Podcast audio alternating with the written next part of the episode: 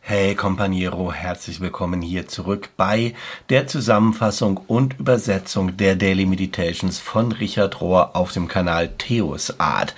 Es war ja jetzt nicht nur die angekündigte Urlaubspause, die da war, sondern nach dem Urlaub habe ich auch Corona bekommen und deshalb war das vielleicht noch ein bisschen länger. Ich will mal gucken, ob ich das jetzt noch machen kann und wie das so geht mit dem Übersetzen. Aber vorher möchte ich Dankeschön sagen an all diejenigen im Companiero.net, im Übersetzerteam vor allen Dingen, die in der Zeit, wo ich hier keine Video und keine Podcast Meditations gemacht habe, in der Zeit haben die Übersetzer, also wir haben ja immer, ich mache das mal von Montag bis Freitag, die Meditations, die Texte, die da so sind, die fasse ich zusammen. Und samstags gibt es immer eine praktische Übung und eine Wochenzusammenfassung. Und die praktische Übung wurde immer schon oder seit langem Jahren im Companiero.net veröffentlicht, unsere kleine Online-Community. Aber in der Zeit jetzt, wo ich Urlaub und krank war, da haben die Leute auch die wöchentliche Zusammenfassung schriftlich übersetzt und da reingestellt, sodass das so ein Ersatz war für das, was hier ausgefallen ist, was ich nicht gemacht habe. So, danke, danke, danke, danke, danke an die Menschen, die das gemacht haben. Und der Ausblick darauf, ich werde im September, Oktober, November wieder weg sein, im Mini-Sabbatical, da werde ich auch nicht regelmäßig oder vielleicht gar nicht diese Meditations machen. Und möglicherweise wird dann das Übersetzerteam wieder das schriftlich machen, da werden wir uns demnächst nochmal unterhalten. Wenn du also da ran willst und dann dabei sein willst, dann melde dich jetzt demnächst hier bei mir dass du ins Companiero-Net willst, weil noch bin ich da oder wieder da und kann dir dann Account einrichten. Und dann würde das eben so gehen, du schreibst mir eine E-Mail an jörg.urbschad.männerforum.nordkirche.de, in die ich den Account ein und so geht das dann. Aber jetzt sind wir wieder hier in dem gewohnten Format und wir sind zeitlich gesehen in der Woche vom 3. Juli bis zum 9. Juli, 3. bis 9.7. Und die Gesamtüberschrift der Meditations lautet Humanity is a Community. Die Menschheit ist eine Gemeinschaft. Menschheit ist eine Gemeinschaft. Und der erste Abschnitt lautet Realität ist Kommunion oder Realität als Kommunion, Realität als Verbindung, als Einheit. Und Richard teilt hier seine Sicht, dass Gemeinschaft und Verbundenheit zentrale Aspekte des christlichen Lebens und intrinsisch eingewoben sind in die Realität selber. Und er sagt so, am Anfang sagt Gott, lasst uns Menschen machen nach unserem Bilde, die so ähnlich sind wie wir. 1. Mose 1, Vers 26 steht das. Und in dem Gebrauch von dem Pronomen wir, von dem Plural, scheint es zu sein, dass das schon so eine ganz erstaunliche ähm, alte Intuition ist, was die Christen später Trinität nennen würden. Also 1. Mose ist ja vor tausenden von Jahren geschrieben werden und dass sie da schon wir gesagt haben. Die Trinität, ein Hinweis auf die Trinität, die dann, die Trinität dann die, ähm, ein Geha was steht hier? Eine Offenbarung ist der Natur Gottes, nämlich, dass Gott Beziehung ist dass Gott ein Mysterium von perfekten Geben und perfekten Nehmen ist. Der Körper Christi oder Organismus Christi von Christus ist eine spätere Metapher auch für diese Bindung von Geben und Nehmen. Realität als Kommunion, Realität als Vereinigung ist dann ähm, das Muster für unser gesamtes Universum von Atomen und Galaxien und ganz, ganz sicher auch für die menschliche Gemeinschaft. Wir kommen ja dahin, überhaupt etwas von Gott zu wissen, durch den Austausch und das gegenseitige Wissen und das, und das Lieben, dass wir das teilen. Gottes grundsätzliche Methode, etwas über sich selbst zu sagen, ist nicht einzelne gerettete Individuen, äh, der richtig informierte Gläubige oder eine Person, die irgendwie in der Kirche arbeitet, sondern Gott kommuniziert hauptsächlich durch die Reise und durch so einen Bindungsprozess, den Gott in Gemeinschaften initiiert. Und zwar in Ehen und Partnerschaften, in Freundschaften, in Familien, in Tribes, also in Stämmen, in Nationen, in Schulen, in Organisationen und in den Kirchen, die danach streben, an Gottes, an Gottes Liebe zu partizipieren. Vielleicht ohne, dass sie all diese Organisationen das irgendwo bewusst wissen. Thomas Merton schreibt das so, der Christ ist nicht jemand, der hauptsächlich allein ist inmitten von anderen Alleinseienden, wie das in so einem neoplatonischen Sinne gemeint sein könnte, sondern ein Christ ist derjenige oder diejenige mit all anderen, mit all den anderen Brüdern und Schwestern. Das innere Selbst des Christen oder des Christentums ist tatsächlich untrennbar von dem Christus und so ist es in sich ein geheimnisvoller und einziger, einzigartiger Weg, der untrennbar ist von allen anderen. Ah, ah, und zwar von all den anderen Ichs, die an Christus glauben, so dass wir das alle eine mystische Person nennen können, und das ist Christus. Solange und bis Christus nicht erfahren wird als eine lebendige Beziehung zwischen Menschen, bleibt das Evangelium hauptsächlich eine Abstraktion. Solange nicht Christus weitergegeben wird auf einer persönlichen Ebene, durch persönliche Beziehungen, durch, dadurch, dass wir einander gläubig und vergebend begegnen, durch konkrete Bindungen von und Erfahrungen von Einheit, glaube ich, sagt Richard, wird er auch nicht weitergegeben durch Worte, durch Predigten, durch Institutionen oder Ideen. Und mit Gemeinschaft, sagt er, meine ich nicht unbedingt hauptsächlich eine spezielle Art von Struktur, sondern ein Netzwerk von Beziehungen. Das ist das Wort für Gemeinschaft. Traurigerweise aufs Ganze gesehen müssen wir sagen, leben wir in einer Gesellschaft, die hauptsächlich auf Wettbewerb aufbaut und nicht auf Gemeinschaft und Kooperation. Und wenn die Trinität, wie das anfangs beschrieben ist, tatsächlich offenbart, dass Gott Beziehung ist, Beziehung in sich selbst ist oder die Beziehung selbst ist, dann ist das Ziel einer jeden spirituellen Reise, das zu entdecken und sich hinzubewegen in Richtung Verbundenheit auf immer neuen Ebenen. Und die, der kontemplative Mind, wie heißt es, das kontemplative Bewusstsein freut sich an Vereinigung, an Einssein auf allen Ebenen, in denen das stattfindet. Und wir fangen vielleicht ganz, ganz klein an, indem wir uns verbinden mit Menschen, ja, äh, nee, er sagt hier, das finde ich ja doof. er sagt, wir fangen ganz klein an, indem wir uns mit der Natur verbinden und mit den Tieren und dann wachsen wir in größere Verbundenheit mit den Menschen und ganz am Ende ähm, erfahren wir dann die, das völlige Einssein als Verbindung mit Gott und dann mit allem und mit jedem. Ich glaube nicht, dass das so eine Reihenfolge und so eine Wertigkeit hat, aber das ist meine persönliche Meinung. Auf jeden Fall äh, endet Richard den Abschnitt damit und sagt, ohne Verbundenheit und ohne Einssein, ohne Kommunion existieren wir nicht vollständig als unsere wahresten Selbst. Zu werden, wer wir wirklich sind, hat damit zu tun, zu lernen, mehr und mehr so welche zu werden, die tief verbunden sind. Nur wenn wir tief verbunden sind, erfahren wir unser vollständiges Selbst. Vom Ich zum Wir. Vom Ich zum Wir lautet der nächste Abschnitt.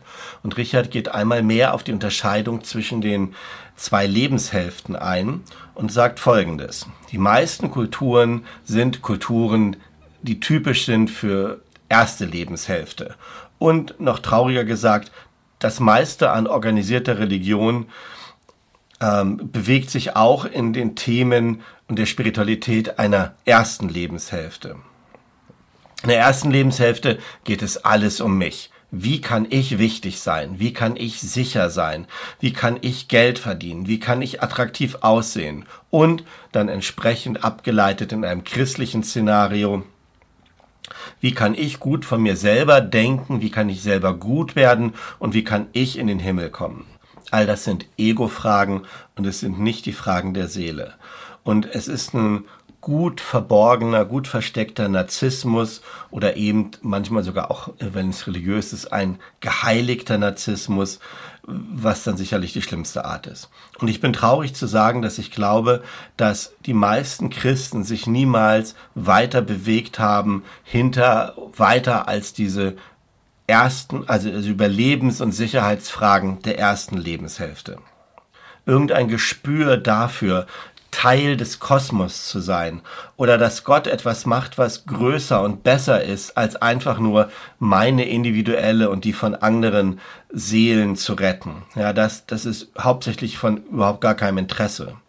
Und das wird dann ganz offensichtlich in diesem überwiegenden Desinteresse, das so viele haben, wenn es darum geht, sich um die Erde zu kümmern, wirkliche Gemeinschaften zu bilden, simple living, also einfaches Leben zu führen und all diese Friedens- und Gerechtigkeitspunkte, die es gibt. Für so viele Christen, die in der ersten Lebenshälfte oder auch in der Kultur und Spiritualität der ersten Lebenshälfte Hälfte feststecken. Alles, was für sie wichtig ist, ist ihre private moralische Überlegenheit und ihres, ihr spirituelles Sichersein, ihr spirituelles Gerettetsein, was sie dann irgendwie für safe, für erlöst halten.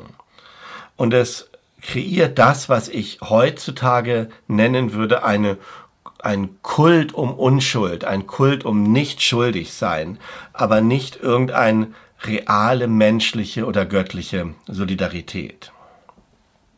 Sobald Gott und Gottes Gnade uns aber weiter bewegt in die zweite Hälfte des Lebens, wird Religion viel, viel mehr eine Sache von einer mystischen Angelegenheit anstatt einer moralischen Angelegenheit wie in der ersten Phase. Und dann geht es um die Verbindung und um das Einssein und an der Partizipation an allem in und mit Gott. Wahres Gebet und Kontemplation ist dann ein Schritt hinein in Gemeinschaft und Verbundenheit.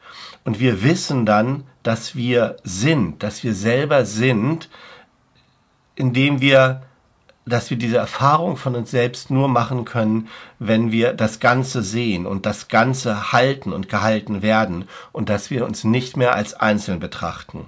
Wir sind nur ein Teil, ein kleiner Teil. Und als solcher sind wir super dankbar und super zufrieden, Teil des Ganzen zu sein. Das, sagt Richard, ist der Friede, den die Welt nicht geben kann, den Jesus versprochen hat.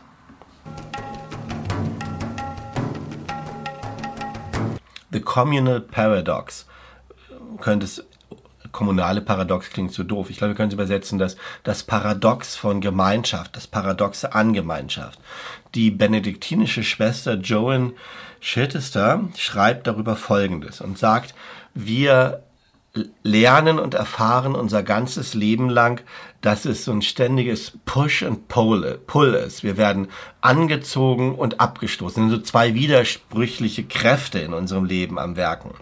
Und es gibt einen Teil in uns, der ist immer hingezogen zur Ganzheit, den zieht es zur Ganzheit, zu einem Gefühl von Verbundenheit mit dem ganzen Universum.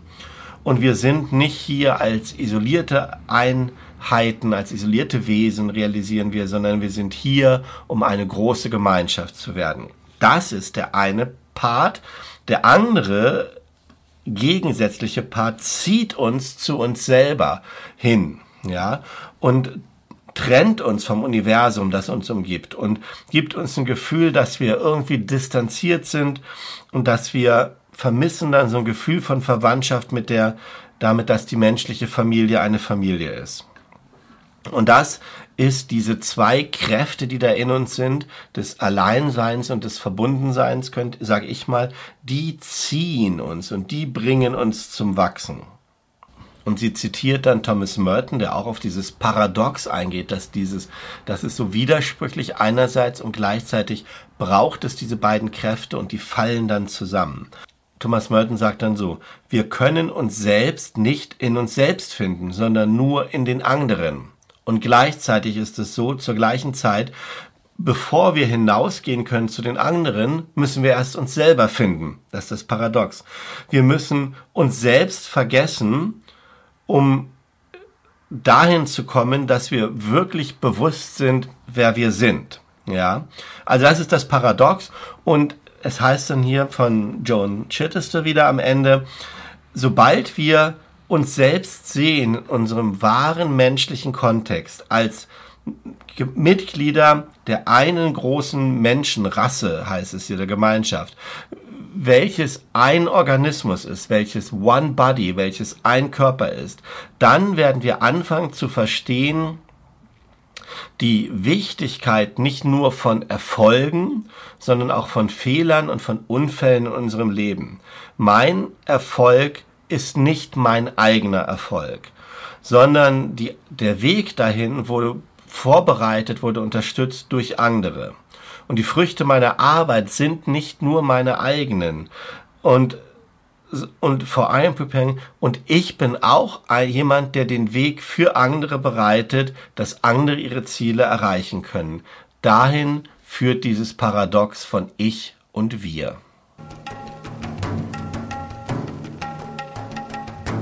In Verbindung mit allem. Und jetzt kommt ein Absatz, da wird der äh, Botaniker Robin Wall Kimmerer, soweit ich weiß, jemand, der mit indigene Wurzeln hat, zitiert oder gibt Einblicke in die große Danksagung, eine Einladung, die in diesem Falle von, ähm, kann ich so schlecht aussprechen, wie dieses indigene Volk heißt, Haudenaus, Haudenosaunee, also Haudenosaunee, also eins von den von den indigenen Völkern in Nordamerika. Und ich kürze das aber mal ab. Ja, hier wird etwas über die große Danksagung erzählt, die ich selber in der Wildnisschule kennengelernt habe, die aus anderen indigenen Traditionen kommt. Ja, also sie kommt von den Völkern Nordamerika und ich habe die auf meinem ich habe sie gelernt, ich praktiziere die, ich habe sie euch auch schon gelehrt in auf meinem YouTube Kanal Theos Art, wenn du in dem YouTube Kanal also direkt in der YouTube-Suche Theos Art große Danksagung eingibst, dann kommst du da drauf. Ich habe die ein paar Mal gesprochen, so wie ich die in der Wildnisschule gelernt habe. Und weil hier in dem Abschnitt die Leute, die das geschrieben haben und die den Robin Wall Kamera zitieren, die gehen dann nur auf zwei Aspekte von dem einen. Das Besondere an dieser großen Danksagung ist, können das so sagen, sie fängt an mit, wir tun unsere Herzen zusammen zu einem Herzen, wir tun unsere Gedanken zusammen zu einem Gedanken und mit einem Herzen und mit einem Gedanken sagen wir Dank für alles, was da ist und für alles, was uns unterstützt und bis hierher gebracht hat. So ist der Anfang der Danksagung und das wird hier auch erzählt, dieses, wir tun unsere Herzen und unsere Gedanken zusammen, es vereint uns. Und dann wird Dank gesprochen, nicht nur an die Mutter Erde und den großen Geist, das sind die zwei Sachen, die in den Meditations genannt werden, aber es fängt bei den Danksagungen, wie ich sie kennengelernt habe, an, mit Dank an den Menschen, an die Menschen, die wir kennen, die uns lieben, an den Menschen, die unsichtbar durch ihre Arbeit uns unterstützen, an die Menschen, die vor uns da waren, unsere Ahnen, Lehrer und Mentoren. Und dann geht die Danksagung weiter zur natürlichen Welt, zu den Elementen. Und es wird dem Wassern gedankt, der Erde, der Luft, dem Feuer, allen Feuern, ja. Und dann bricht sich das runter, dem großen Feuer in der Sonne, von dem alle Energie kommt, bis hin zu den Lagerfeuern, die unsere Freunde waren, den Häusern, den Feuern, die jetzt in den Häusern brennen überall bis hin zu den Feuern in den Motoren und den Zündfunken, die uns hierher gebracht haben, als wir uns als Versammlung getroffen haben, ja. Und nochmal aus meinen Erfahrungen, wir sollten da eine Danksagung schreiben, eine Seite lang an alle niedrig wachsenden Pflanzen, Gräser und Kräuter. Ja, und es geht so tief, wenn du die Danksagung sprichst, die dauert paar Minuten, vier, fünf Minuten, je nachdem, was da alles reingehört. Und ich, ich selber, ich habe bei Paulus den Satz gelesen, danket für alles, danket in allem. Aber wie umfangreich dieses alles ist, habe ich erst in der Danksagung kennengelernt. Und von daher übersetze ich diesmal nicht das, was in dem Text steht, weil das für mich zu kurz greift, sondern erzähle dir, wie ich die große Danksagung kennengelernt habe und ermutige dich sehr, das zu praktizieren, das mal auszuprobieren auf meinem Kanal oder irgendwo anders im Internet oder vielleicht mit anderen Leuten zusammen. Die große Danksagung führt dann nämlich wirklich zu dem, wie die Überschrift von diesem Kapitel heißt, in Communion with All, zur Verbindung, zum Einssein mit allem, was da ist. Die Verkörperung Gottes heißt der nächste Abschnitt. Und Richard referiert hier auf dieses Bild von Paulus vom Body of Christ, vom Körper Christi oder ich übersetze es lieber mit vom Organismus von genau vom Organismus von Christus, der Christusorganismus, wo es um das Verbundensein von allem geht. Und er fängt damit an und sagt, als Paulus das geschrieben hat, zur Lebzeit von Paulus, da war die Kirche ja noch gar keine Institution. Es gab noch gar keine Strukturen, um irgendwelche gemeinsamen Praktiken und, äh, und Glaubensinhalte, sondern die Kirche war ein lebendiger Organismus, wo das Evangelium kommuniziert wurde durch Beziehungen der Menschen, der da waren. Und Paulus brillante Metapher damals schon für dieses lebendige, organische, konkrete Verkörperung ist dieses Bild vom Körper oder Organismus von Christus. Und Paulus sagt dann ja, ihr kennt das wahrscheinlich alle, wir sind ein Körper, aber auch wenn wir, sind viele Teile. So wie all die Teile verschiedene Funktionen haben, aber doch zu dem einen Körper gehören, so ist es auch mit uns und wir haben verschiedene Gaben, aber es ist der eine, die eine Gnade, durch die uns das gegeben ist und der eine Geist, der uns lebt. Ich habe das ein bisschen freier übersetzt. Und Richard sagt dann, das Herzstück von diesem Körper ist, dass da eine Energie zur Verfügung gestellt wird, die sich durch die ganze Gemeinschaft zieht. Und zwar die Liebe Gottes, die ausgegossen ist in unsere Herzen durch den Heiligen Geist. Und der Geist selbst ist die grundlegende, die fundamentale Energie in diesem Universum ist der Grund von allem Dasein. Und jetzt sozusagen ist, wird das der Grund und der Ursprung von unserem, von unserem Zusammensein, unser Togetherness als Körper Christi. Unsere Verbundenheit in diesem geheimnisvollen Netz, diesem vibrierenden Status von Liebe, an dem wir teilnehmen in der Verkörperung Gottes. Ich hoffe, es hört sich nicht zu holprig an, vielleicht muss es ja zweimal anhören, aber so ist das hier gemeint. Wir sind grundsätzlich essentiell soziale Wesen und ich bin nur ein Teil, der widerspiegelt das große Geheimnis Gottes. Und wir sind essentiell miteinander verbunden. Und das Beste, was wir tun können, ist, dass wir in unseren Gemeinschaften dieses Muster wiederholen. We pattern our lifestyle, dass wir mit unserem Lebensstil wiederholen oder widerspiegeln, was das alles bedeuten könnte. Und das Muster, dass wir repattern, the pattern, das Muster des Universums ist, dass wir alle eins sind.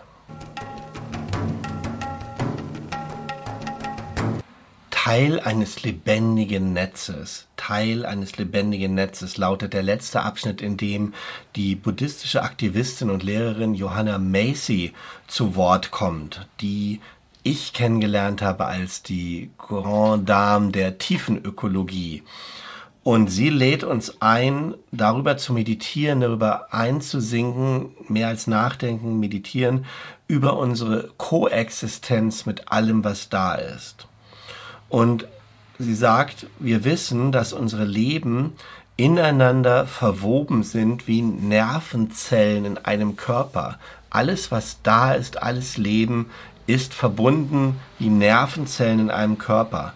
Das heißt, wir können, das Netz des Lebens besteht aus der Summe aller Einzelteile und wir können da nicht herausfallen. Wir können gar nicht nicht im Netz des Lebens sein. Keine Dummheit, was immer wir heute alles sehen, an Umweltzerstörung, an Kriegen, an atomaren Bedrohungen und so weiter, kann uns da rausreißen. Wir sind in diesem Netz des Lebens eingewoben, weil wir selber lebendig sind. Und darin kann ein großer Frieden liegen. Und sie sagt, rest in the great peace. Ruhe, Ruhe aus oder finde dahin und ruhe dann aus in diesem großen Frieden. Und jede Art von Encounter, von Verbundenheit, von dem, wo wir das wieder aufnehmen, kann eine Art von Nachhausekommen sein zu unserer wahren Natur. Und wir brauchen, also das ist dann wie so ein Erwachen, wenn wir da hinkommen, dass wir mehr und mehr erwachen zu unserer wahren Natur des Verbundenseins mit allem Lebendigen. Und wir brauchen keine Menschen, die irgendwie heilig sind, die so, so wie frühere Heilige, um zu diesem Erwachen zu kommen, um zu dieser Kraft zu kommen, die in der Verbindung mit allem Lebendigen liegt, sondern ist das Simple Awakening is the gift, das einfache Erwachen ist die Gabe, die auch in den globalen Krisen liegt. Ich füge mal von mir ein, aus dem anderen Büchern von Johanna Macy ist mir dieser Satz so deutlich geworden, die sagt, hinter allem Leiden, hinter all dem Leiden an diesen Katastrophen, der Zerstörung und all dem liegt ganz tief die Liebe zum Leben. Und hier sagt sie, liegt die Teilhabe am Leben, das Verbundensein mit dem Leben. Und ähm, früher haben das quasi nur die Propheten und die Heiligen gesehen, diese tiefe Verbundenheit mit allem Lebendigen. Aber heute können wir das sehen mit all den Konsequenzen und das erfahren wie so ein Geburtskanal zu etwas Neuem, Verbundenem hin dass wir da pressen, dass es uns zurückzieht in die Dunkelheit des Schmerzes, bis, bis es endlich durchbricht. Jetzt bin ich unterbrochen worden, Speicherkarte voll. Ich weiß nicht, wo ich stehen geblieben war. Also dieses Bild ist das, dass die heutige Zeit wie Geburtskanal ist zu etwas Neuem, was entstehen will, durch die Dunkelheit hin zu einem neuen Bewusstsein von Verbundenheit alles Lebendigen. Und wir werden dann rauskommen auf der anderen Seite zu was, fragt sie, zu was? Liebe scheint ein viel zu geringes Wort dafür zu sein. Vielleicht ist es so, wie Paulus zu den Römern sagt, die Herrlichkeit, die offenbart wird in uns jetzt schon. Ja, also zu etwas ganz, ganz Neuem. Und Johanna Macy sagt dann vor allen Dingen die Menschen des Glaubens, jeder Art von Glauben sind herausgerufen, auf den Lehren ihrer Gründer zu agieren, ob das Jesus ist oder ähm, Buddha oder Mohammed und dahin zu kommen, diese Verbundenheit zu sehen und weiterzuschauen als die Ängste von Klimakatastrophe, von Atombedrohung und all dem, was wir haben, diese riesigen, monströsen Ungerechtigkeiten, dass wir da durchgehen und durchkommen und hinschauen zu dem, was Liebe und Leben bedeutet, zu dieser Verbundenheit von allem Lebendigen durch das Leben selbst und durch die Liebe. Und das ist das, endet sie trotz aller Konfusion und aller Angst und all den Fehlern, die sind, dass wir herausgerufen sind, dass dieses Bewusstsein in uns arbeitet und größer und stärker wird. So, ihr Lieben, das waren die Meditations von heute. Ich finde ein super wichtiges Thema, an dem wir, ich jedenfalls arbeiten will, mehr und mehr in Gemeinschaft zu kommen. Wir müssen Gemeinschaft neu lernen, konkrete Gemeinschaft mit den Menschen und den Wesen um uns herum und das Bewusstsein, dass wir zu einer riesengroßen, lebendigen Gemeinschaft aus diesem Planeten gehören. Daran arbeiten wir doch, oder? Ich jedenfalls. Und ich weiß, die Leute im Companiero.net auch und ich hoffe, du auch und wünsche dir, dass du das erfahren kannst, dieses Erwachen, dieses Aufleuchten, Aufscheinen von all dem, was hier heute beschrieben wurde, dass du das in deinem Leben merkst, an deinem kleinen, lokalen, partikularen Ort merkst und spürst und erfährst, wie du darin verbunden bist mit allem, was da ist. Und darin merkst, dass du allen Segen dieser Welt hast und empfängst und das wünsche ich dir. Mach's gut. Tschüss.